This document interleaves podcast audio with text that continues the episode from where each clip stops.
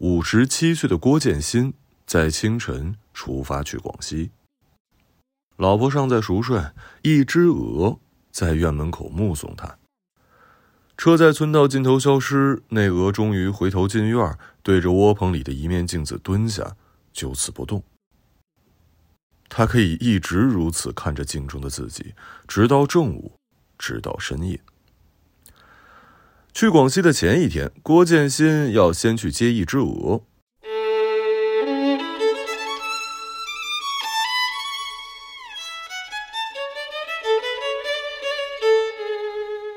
在偌大的北京城里找一只鹅不算难事儿，况且郭建新对于品种也没什么要求。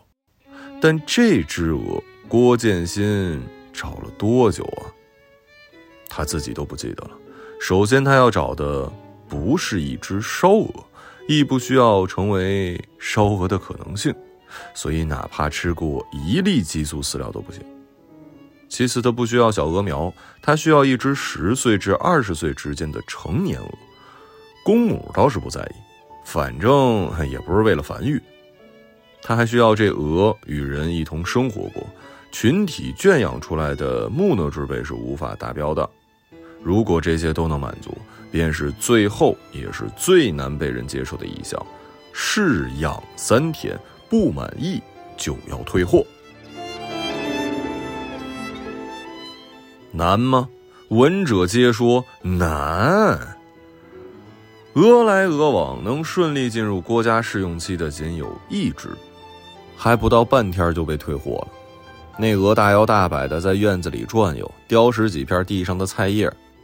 率先拉出了一泡屎，随后这院子里的正主从屋里回来，那新来的鹅始终高昂脖子，在鹅界无异于竖起中指，毫无一丝的示好态度，即便被正主啄打了几下，仍然不知悔改，甚至变本加厉的要去抢占那正主的窝。窝棚边的镜子见证了正主对自家领地的捍卫。新客人负伤走掉，郭建新因此在退货时费了半天口舌，才勉强要回了一半的钱。这鹅呀，是远方亲戚帮忙从朋友那儿寻来的。郭建新如此搞，也搞得那亲戚下不来台。后来呢，也不再帮忙了。院子里的正主是另一只公鹅。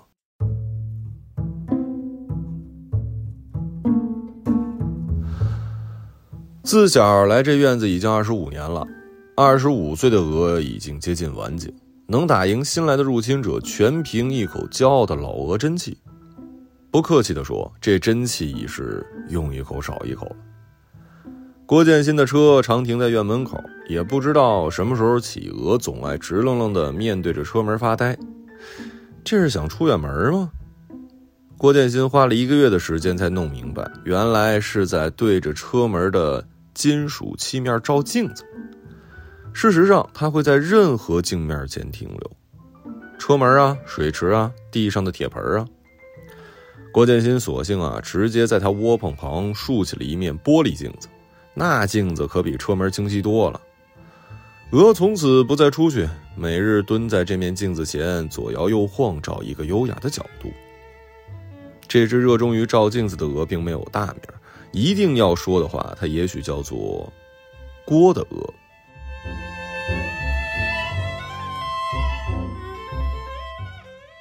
这次是村里邻居介绍来的机会。北郊一村子将要拆迁，其中一户人家呢打算去城里置业，剩下了三只无法处理的鹅。这个鹅跟猫狗不一样啊，猫狗能顺利的进入城里的公寓楼，鹅却困难。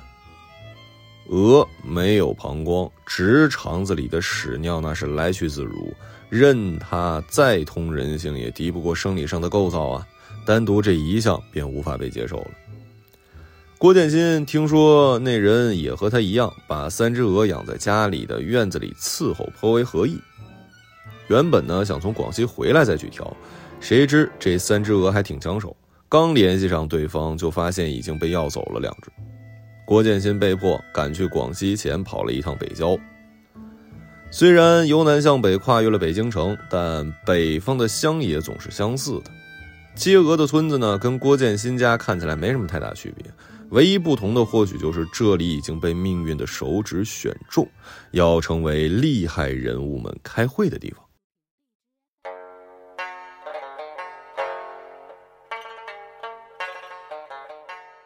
很快就会修起那种反光玻璃面的造型怪异的建筑，村里人们的脸上此刻都露出了一种 将喜未喜的表情，谨慎的等待着老天爷怜悯的兑现。老王家是真可怜啊！哎，就规划到他们家门口那条路，其实也就多个二十多米的事儿，我估摸着啊，地图上也就一指甲盖的距离。哎呀，运不好啊，运不好。我看是命不好，空欢喜一场，去庙里拜拜吧。要不找人算算。郭建新要找的人呢，叫王野庆。找到他们家院子才明白过来，他就是那老王。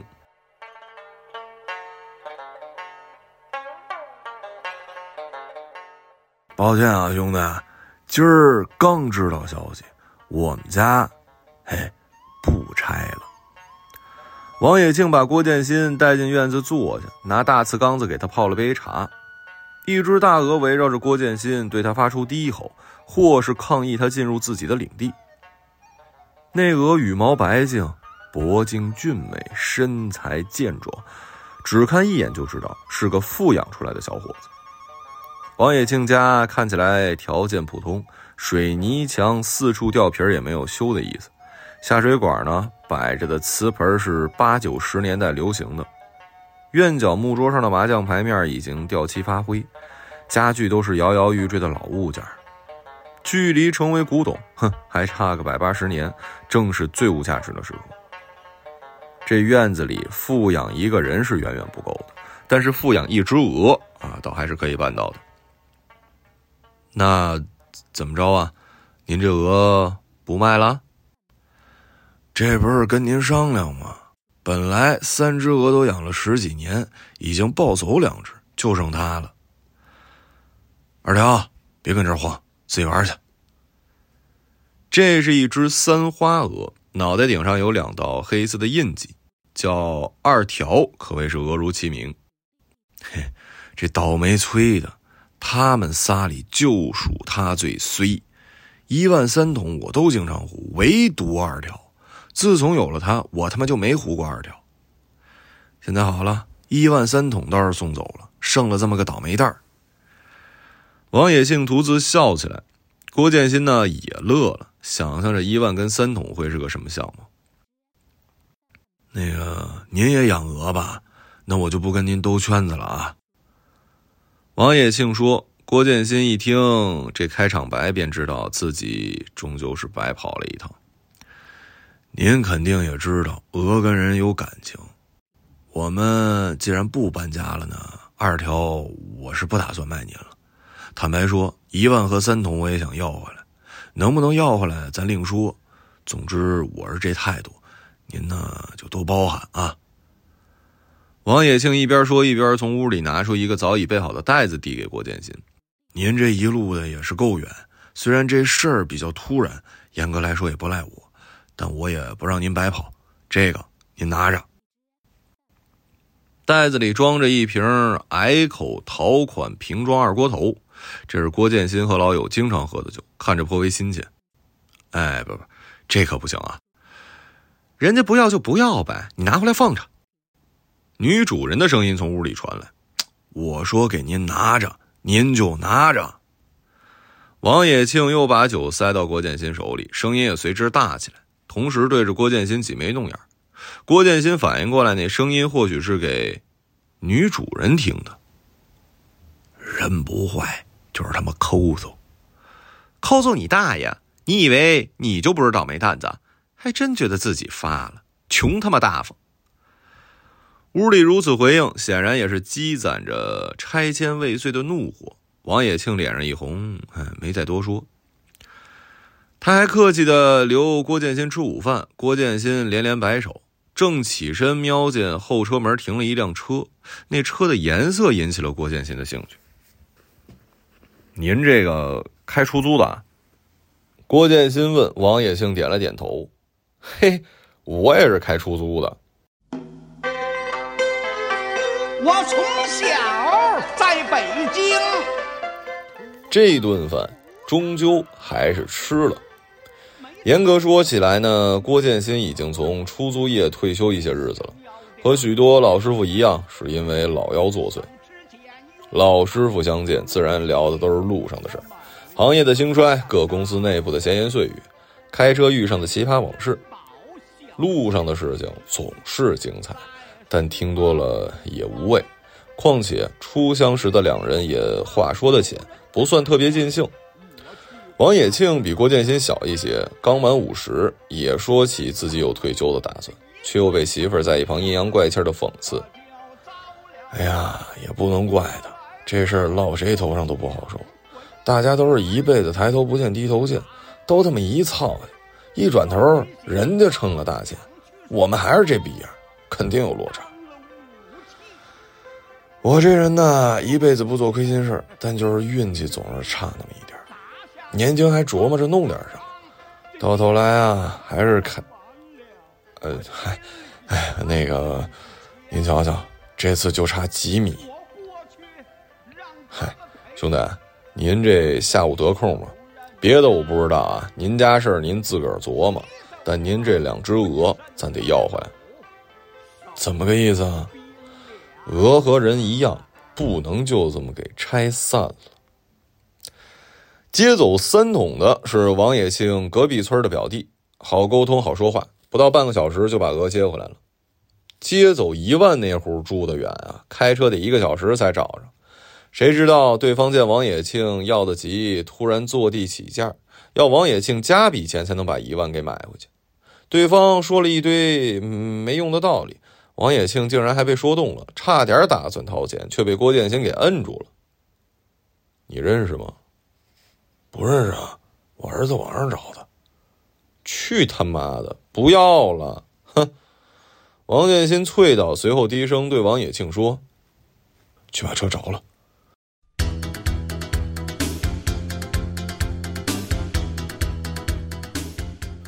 王野庆心领神会，悄悄退到路边，假意要走。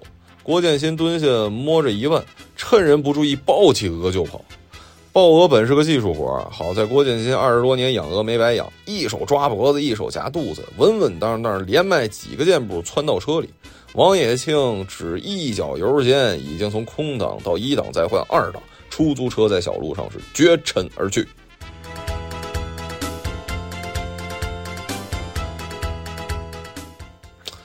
哎呀，我去，兄弟，这几下不错呀！我比你小七岁，我是不行了。嘿嘿，我也就是年轻时候当了几年兵，底子好。哎呦，哎呀，说不得，说不得。郭建新的老腰一使力又犯了病，在后座斜斜躺下，一呲牙咧嘴，疼得一边哈哈大笑。王野庆呢，也是笑得欢畅。等郭建新缓过劲儿，俩人在车里是击掌相庆。回去之后七嘴八舌把事儿学给王野庆媳妇儿听，听他一边苦笑一边摇头。转头去屋里拿了一铁罐子给郭建新泡了一杯私藏的高沫，随后话也没多说，就给三只鹅弄吃的了。王野庆对此很满意，他知道媳妇儿心里很疼三只鹅，现在算是认下了郭建新这朋友。哎呀，咱晚上出去吃，我得好好谢谢您啊！秋日天色已晚，三只鹅重聚在院里追逐打闹。王野新穿上外套。晚饭是真不行了，我明儿一大早得飞去广西呢。等我回来怎么着？等我回来吧。今儿呢，开车了也没喝酒。您给我这瓶牛二，我是先放您这儿。等我回来，咱哥俩把它给消灭了。得嘞，那就等您回来。哎，您这是去广西旅游啊？不是，我是去看一朋友，也是一倒霉蛋。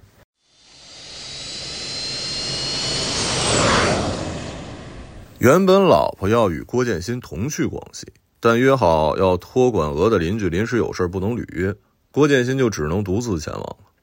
叫来的网约车呢，后排宽敞，老出租车司机郭建新坐的五味杂陈。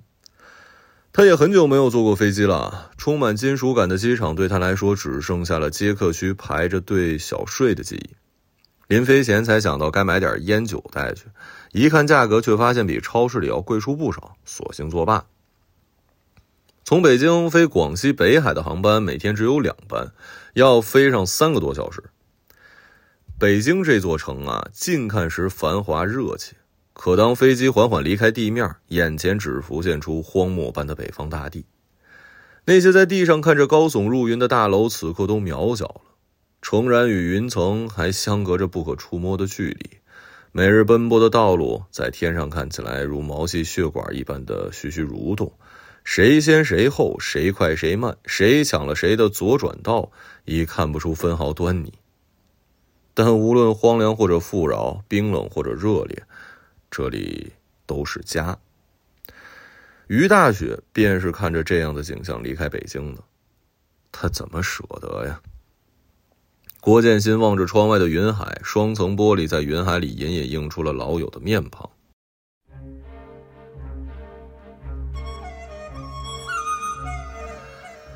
郭建新认识于大学有多久了呀？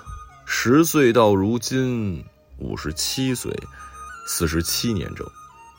按于大雪的话说，他跟郭建新除了生孩子之外的事儿，都一起做过了。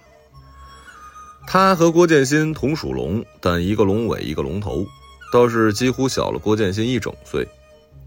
于大雪八岁那年，跟妹妹一起过继到了郭建新他们村子。起初是相互殴打，打掉了于大雪一颗牙之后，反而成了紧密的朋友。于大雪的确是一倒霉蛋儿，父母早亡不说呢，小叔家对他和妹妹这两个成分不纯的孩子也没什么好脸。混乱年代里，甚至不给一口饱饭，于大雪就只能在地头蛇郭建新的带领下四处偷些吃食，不敢带回家时呢，便带着妹妹一起在荒地里生火现做。于大雪胆子比郭建新小多了，老鼠、爬虫、大泥鳅什么的，一概不敢吃。有任何好吃的东西呢，就只知道拿来拌面。这样的人，最后竟然去了南方。郭建新没想起来都会苦笑。这俩人连住家都只隔了数十米，早已如同是异父异母的兄弟。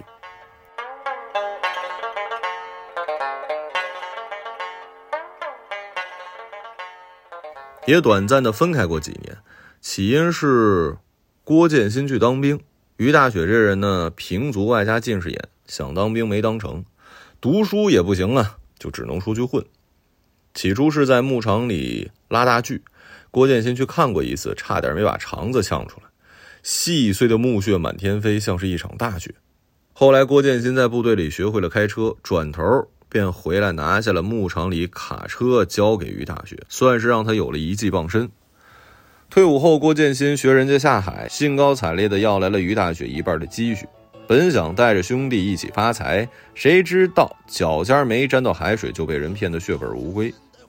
那个时候恰逢郭建新要娶老婆，于大雪二话不说，把另一半积蓄也拿给了他。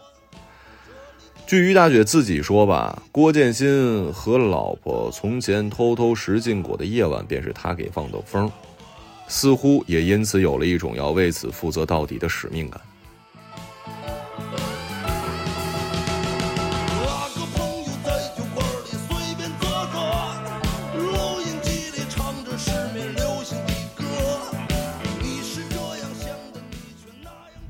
你看看你干那些事儿。怎么好事永远轮不上你呀？于大雪后来也娶妻了，妻子常常如此感叹：“你懂什么？这叫无道一以贯之。”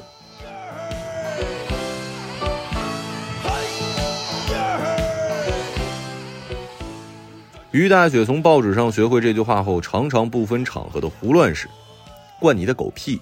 以后可不能拿孩子这钱乱花啊！妻子此时往往会嗔怒着拍拍他的后背。郭建新瞄准时机干起了出租，在当年可谓是纯种的贵族。郭建新从大发面的开到夏利，眼看着衣衫也新了，鞋子也亮了，该还给于大雪的钱也早就悉数归还，另外还悄悄塞给于大雪妻子足足一倍的利息。郭建新和于大雪妻子都劝他也去开出租。但于大雪只因老板对我很好这些理由，坚持开货车。一九九六年，于大学跑车途中，在外省省道的偏僻处碾上了暗刺，车胎漏气，连人带车一起被劫了。恰逢刚刚结过了几个月的现账还揣在身上，现金也损失惨重，瞒着妻子找郭建新借了钱摆了事儿。幸好你兄弟我是开出租的，要是跟你一样开大货，你上哪儿借去？郭建新在酒桌上这么笑话他。酒后回村的路上，两人遇见了一只大鹅，带着一群小鹅在路边走，四下没个人，一副幸福家庭。酒意上涌，俩人各自抓起一只小鹅就开跑一直奔到满脸酒红、头昏目眩。这种力道的奔跑，甚至已像不像是在逃避那个并没有追来的鹅主人，而像是在逃避一股更大的力量，比如命运。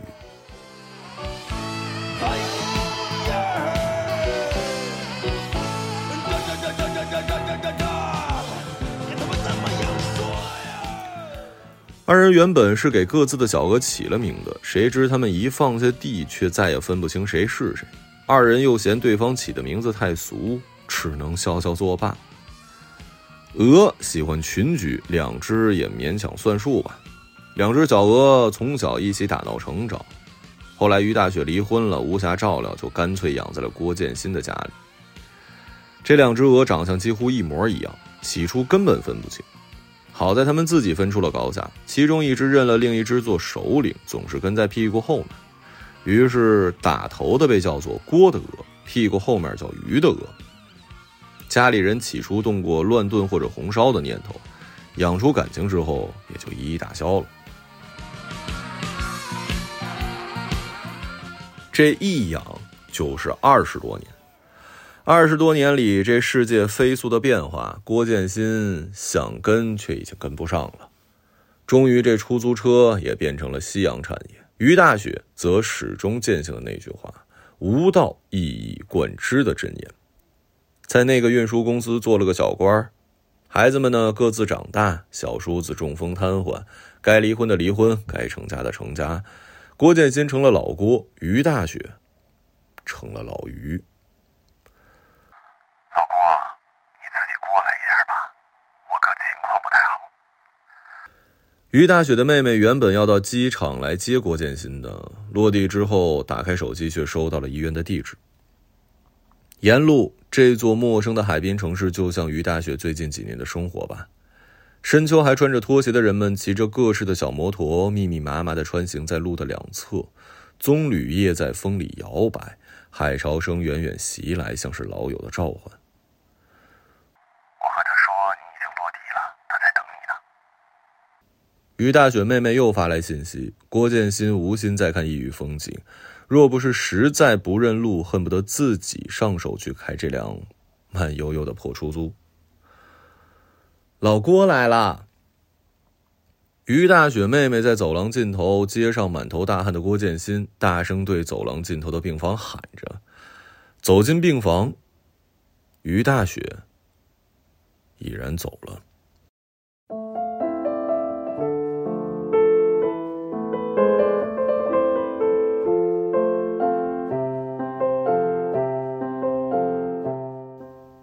四年多没见，病床上的于大雪形销骨立，竟然比从前那臃肿的模样还俊俏了一些。他的嘴唇微微张开，似乎有那么一句话没有说出口，还堵塞在那儿。是什么呢？已经永远无法知晓了。我哥没了。于大雪妹妹轻轻扶着郭建新的肩膀，啜泣。郭建新呆坐在那把属于探亲家属的木椅上，始终沉默。于大雪早年离婚后，与前妻已经没了情谊，跟了前妻的女儿，也直到此刻收到消息才答应飞过来奔丧。护士说，于大雪一直很艰难地维系着呼吸，刚听见那句“老郭来了”，便走了。前后不过几秒，坐在木椅上，郭建新觉得自己慢慢变轻了。回忆缝隙里的每一个于大雪都被宇宙收回了造物的魔盒，过去四十七年的生活在此刻坍塌成了一个点，压在他的心口，他好像一张被巨人踩在地上的纸，足够轻盈，轻盈的可以飞起来，却不得丝毫自由。于大雪查出肺癌是五年前的事儿，虽不是晚期，却也只剩下了理论上的希望。所谓保守治疗，说白了就是等死。随丈夫来北海做生意的妹妹说起，她在这里听到的一个段子，说某个来履职的领导也有这病，继任者们都等着他早日退位。谁知道北海这地方的空气，或是对肺也有养护效果吧？那领导一干就是两届，至今还活着。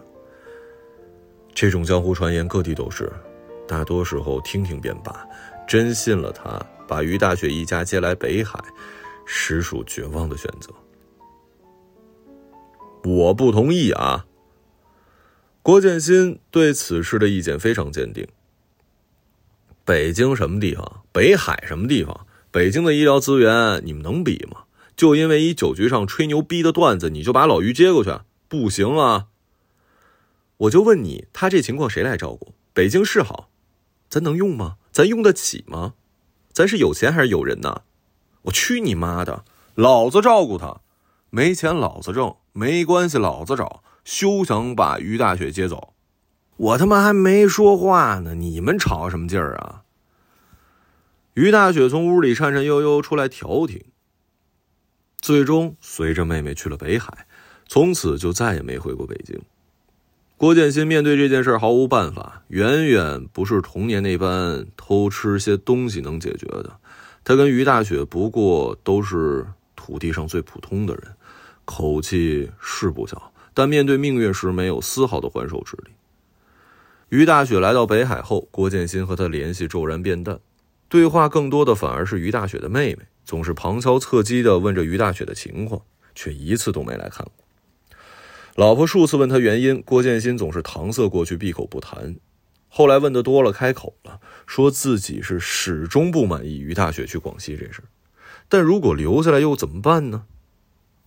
郭建新也说不出个所以然，直到有天喝醉了，终于坦白自己是因为恐惧。恐惧什么呢？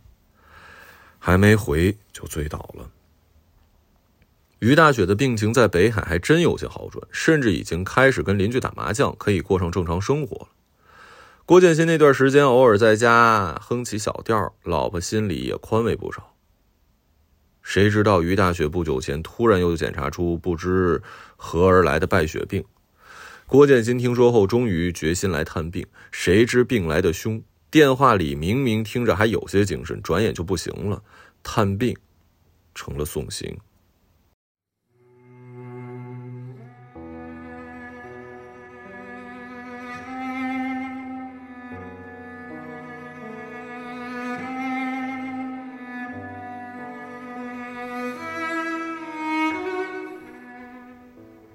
你，你多等等就不行吗？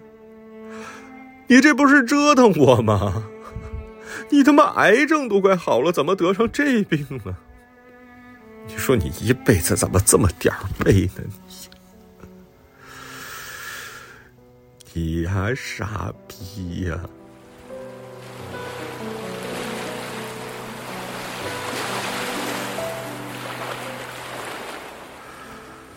窗外的潮声淹没了他最后的告白。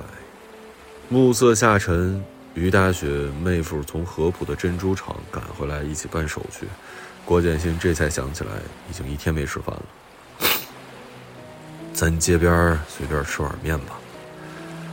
面不好找，吃粉吧。一碗面，一碗面都找不着。郭建新在病房里对着大雪的遗体都不流泪，此刻突然哭了。直到这刻，郭建新才明白过来，于大雪终究是到了异乡。任你这里风景如画，空气清新，这都不是他于大雪的家。一生热爱吃面的于大雪，在这儿过得到底好吗？郭建新可以斩钉截铁地说，不太好。他太了解于大雪。他是于大雪在这世上最后的发言人。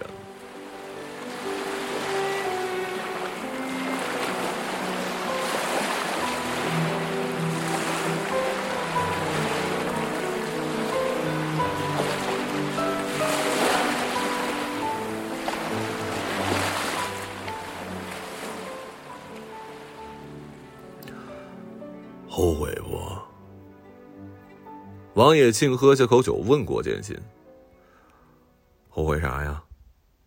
你这兄弟临走前几年，你都不带跟人联系的，人心里指定有点难受。不至于的。”这是郭建新和王野庆的第三次喝酒，还是在王野庆的小院。那三只鹅接受了郭建新不再吵闹，尤其是被他抢回来的伊万，时不时还上前磨磨他。这次郭建新没开车，是坐地铁转公交再转黑车来的，显然做好了喝多的准备。他把于大雪的事儿讲给了王野庆听。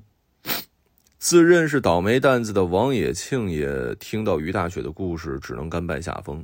连他那刀子嘴的媳妇儿也不时在旁边“哎呦我去，怎么会这样的”感叹。郭叔，我听我爸说了，这杯呢，谢谢你把伊万跟三桶给救回来。第五次喝酒，恰逢王野庆儿子回家休假，也一同加入进来。你闺女多大了？滚边去啊！人都备孕了，少他妈打我主意啊！哟，那你到时候可记得请我啊！我包个大红包给你。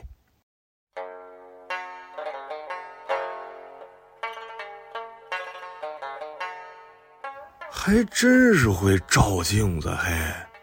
有意思啊！记不清第几次喝酒，郭建新在老婆的撺掇下，终于把王野庆邀请到自己家。郭建新很久没带朋友回来喝酒了，老婆暗喜忙里忙外张罗晚饭，王野庆和郭建新则在院子里斗鹅。嘿，这是为啥呀？臭美啊！谁也不知道，就他知道啊。郭建新像个要求孩子在亲戚面前表演节目的老父亲，美滋滋在一旁笑。你都不知道，我也真的不知道。但四个小时后，郭建新喝醉了，他说：“我其实也知道，以前呢有两只鹅，一只老于的，一只我的，但是有一只死了。”往后再翻照片里的鹅，忽然之间就变成了一只。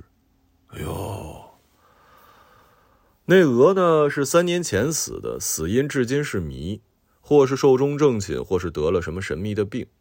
它伸长脖子倒在院子的角落，它的同伴蹲坐在它身边不远处，嘎嘎的叫。鹅的叫声本来就有刺耳，那日的叫声还多了一根极具悲痛的针，刺穿听闻者的耳膜，直达头脑深处。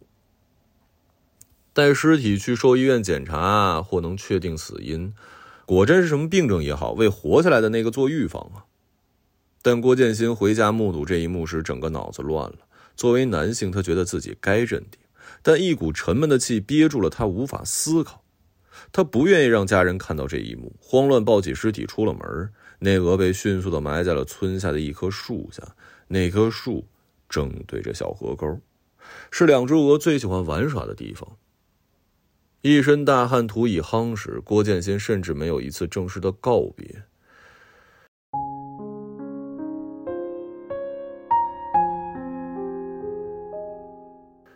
三个月后，家里人慢慢接受这件事儿。郭建新第一次发现了在院门口对着车门伫立的另一只我。你们都说我跟老于不联系，我其实有联系。郭建新打开自己和于大雪的微信聊天页面，过去几年的聊天完整的保存着，一大半都是图片。这次连郭建新的老婆也凑上来看，显然他不知道这事儿。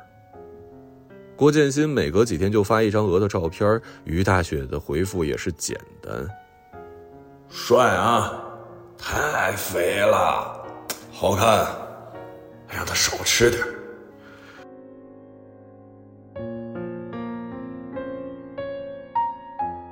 几年来，甚至还有不少重复的回复。翻回到三年前的聊天，郭建新对于大雪说：“我那鹅死了，也不知道咋回事。”于大雪没有后续回复，想必是直接打来了电话。老郭，你不是说死的是于大雪的鹅吗？是不是不想让他知道啊？郭建新没说话，似乎陷入了聊天记录，一条条慢慢的翻阅。老王，我们这俩鹅，和你的鹅不一样。它们吧都是公的，一边大，没什么花纹，没什么特点。坦白说，我和老于养了二十多年也没认清。那我们怎么分呢？就是这俩鹅总有一只在前面，一只在后面。在前面那只是我的，在后面那只是他的。一直以来就这么分，也没做过记号，好像觉得一辈子都能区分出来。那天回家之后，我直接就懵逼了。我寻思，这他妈到底死的是哪只？就剩一只了呀？这只鹅是在前头，还是那只鹅是在前头啊？完全他妈分不出来。我叫鱼的鹅，那鹅冲我过来了。我心想，是老于的鹅活着，死的那是我的。谁知道我叫郭的鹅，那鹅还冲我冲过来。所以你们知道我当时面临什么情况吗？你们都无法想象，真的。那情况就是，我说谁死了，就是谁死了。所以，我跟咱家说是老于的鹅死了，跟老于家说咱家的鹅死了。我原本还想这能行吗？结果你们谁都没发现。于大雪直到死都没发现。按理说这鹅都二十多年了，瞧他兄弟那样，也不是个长寿的命。没几年了，其实不用再找伴儿了。但我发现他照镜子这事儿吧，好像也不是像咱以为的，因为自恋。我他妈怀疑他也不知道自己是哪只鹅，到底是走在前面的那只啊郭的鹅，还是后面那只鱼的鹅？我寻思再弄回来一只，也许弄回来一只他就能知道了。王野庆和郭建新的老婆一同看向院子里的鹅，那鹅仍在照镜子，时不时的啄一下镜面，发出哒哒的声音。一只生命将近的鹅，到底能不能认出自己的长相？如果能，如果不能，它在镜中痴迷的究竟是什么？他保持沉默，无意回答。你早说呀，老郭！我回头把一万弄过来跟他处处，要是能处好，我就给你。反正我也还有两只呢。王野庆端起酒杯对郭建新说，说罢便要饮下。郭建新一把按住了王野庆的手。我先干。